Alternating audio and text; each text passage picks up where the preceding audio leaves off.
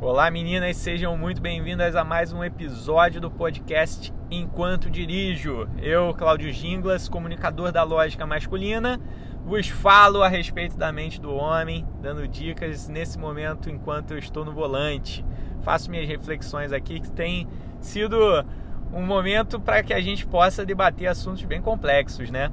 Por sinal, hoje aqui a gente vai ter uma discussão bem legal que vai ser a respeito dos homens obcecados para muitas mulheres aí que tem dúvidas se o homem está apaixonado ou se ele encara o relacionamento como algo obsessivo. A gente vai ter uma diferenciação entre essas pessoas, tá?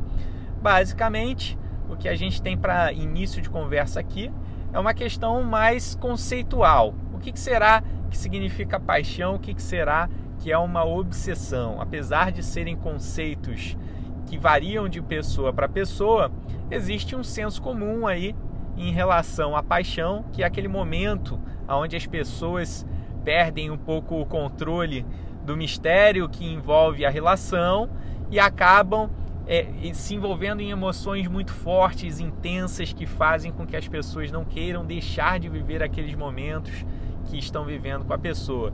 Já por um outro lado, a obsessão é uma neurose, né? é uma, um distúrbio psicológico, no fim das contas, a gente pode tratar desse, desse, dessa forma. Porque, é, estudada pela psicologia, a obsessão acaba sendo uma forma de conexão muitas vezes prejudicial para as pessoas envolvidas. Infelizmente, acaba sendo é, muito referente a questões de posse, de ciúme, e isso acaba sendo impactante demais para uma relação. E a gente vai destrinchar esses pontos aqui, para que a gente possa saber um pouco mais a respeito desses homens obcecados. Muitas vezes, essa obsessão não tem a ver com o parceiro em si, mas com a relação obsessiva. A pessoa idealiza demais essa relação e acaba trazendo efeitos negativos para outra pessoa também. Mas existem alguns motivos para esses homens serem obcecados. Eu relatei aqui três deles que eu acho que fazem sentido para que vocês possam entender um pouco de como funciona a cabeça desse homem. Primeiro, que esses homens em geral, eles têm desejos internos que geram muita ansiedade neles, né? Eles têm uma incapacidade em lidar com o desafio que a mulher representa para ele. Então, ele acaba se sentindo muitas vezes inseguro para lidar com a mulher, o que faz com que ele tenha a necessidade de controle da relação. Esse cara, em geral, também tem muito medo de perdas.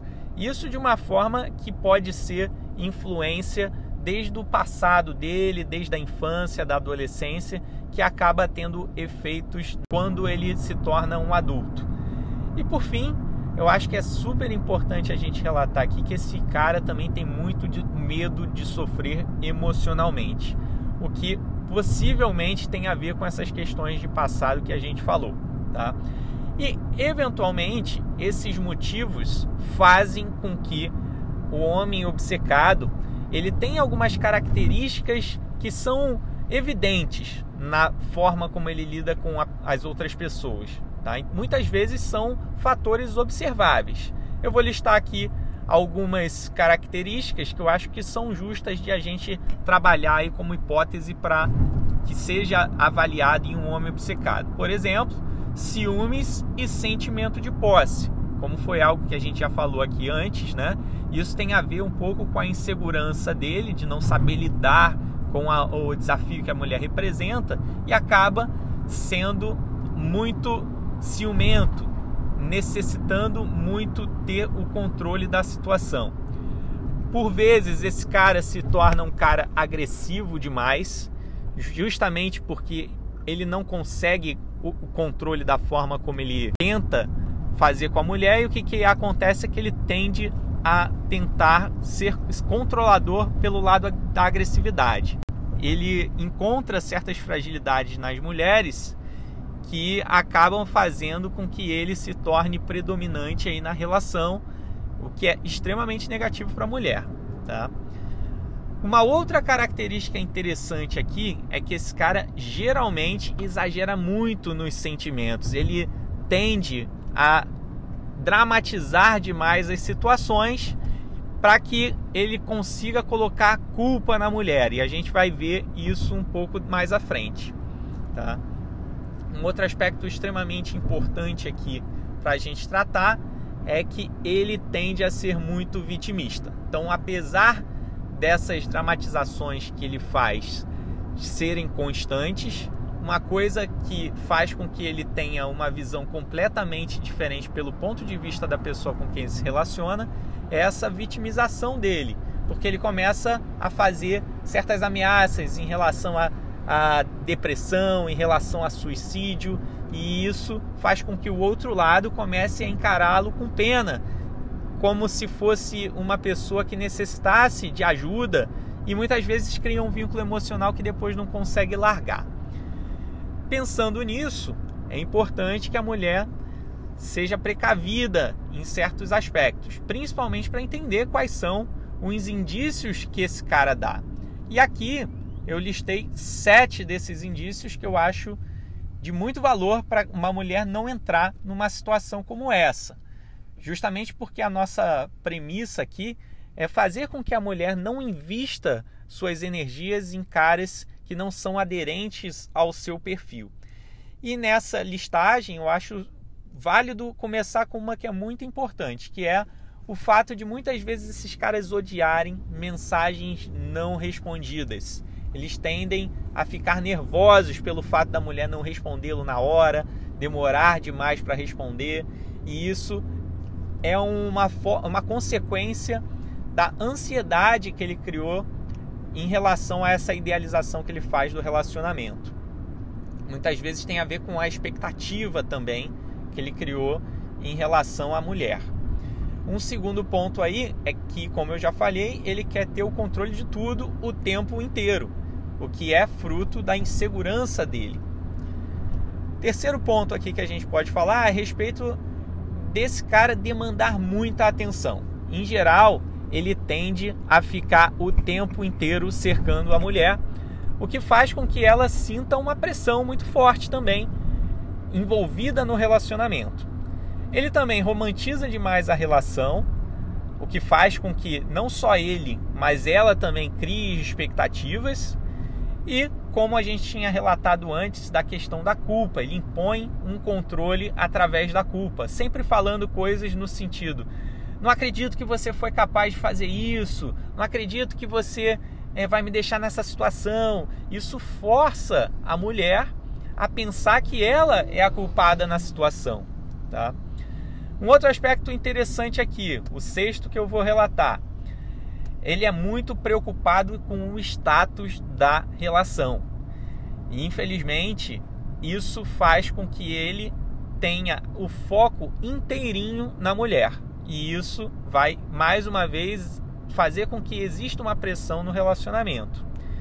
E mais um aqui por fim seria que esse cara é muito tendencioso a fazer falsas promessas ele tenta fazer isso para que ele não possa ter o senso de perda, como a gente falou no passado, tá? E para que a gente possa finalizar aqui, é legal que a gente debata um pouco quais são as consequências desse cara para a mulher. Porque no início parece tudo ótimo, porque a pessoa vai oferecer um melhor tratamento, a melhor um jeito muito preocupado, e a mulher ela vai se encantar com isso. Só que ela vai fazer com que isso crie expectativas em relação ao relacionamento. Ela vai também idealizar, porque ele já está idealizando aquela relação como uma relação que, em teoria, é positiva para os dois, mas que no fim das contas está tendo um padrão desconfortável tanto para um quanto para outro, tá? E isso vai acarretar em problemas mais à frente. Um ponto importante de consequência aí é que costuma, como a gente já falou aqui, exercer uma pressão intensa na mulher. Isso implica também numa falta de liberdade para ela, porque muitas vezes o controle intenso do outro lado faz com que a pessoa não tenha muito espaço dentro do relacionamento, que pode ocasionar até mesmo em relações abusivas. E um, uma outra consequência importante aqui é que a mulher geralmente fica muito complexada na hora de lidar com a pessoa. Geralmente ela tem que medir muito as palavras, tem que conversar num ritmo mais brando, de uma forma que ela não cause nenhum tipo de aflição no outro lado, ou seja, ela já vai conversar com uma preocupação. E isso realmente vai ter problemas muito mais graves para um futuro que a pessoa se condiciona a viver dessa forma. E por um último ponto aqui que eu acho importante é que eventualmente a mulher, conforme for lidando com esse tipo de cara, vai sentir o fardo de ter que lidar com ele. Essa pressão que acaba sendo consequência de um relacionamento obcecado faz com que essa pessoa o tempo inteiro se sinta nessa necessidade de ajudar o próximo, de ajudar a pessoa com quem se relaciona, então muitas vezes se torna uma mãe fugindo do seu papel ideal para um relacionamento.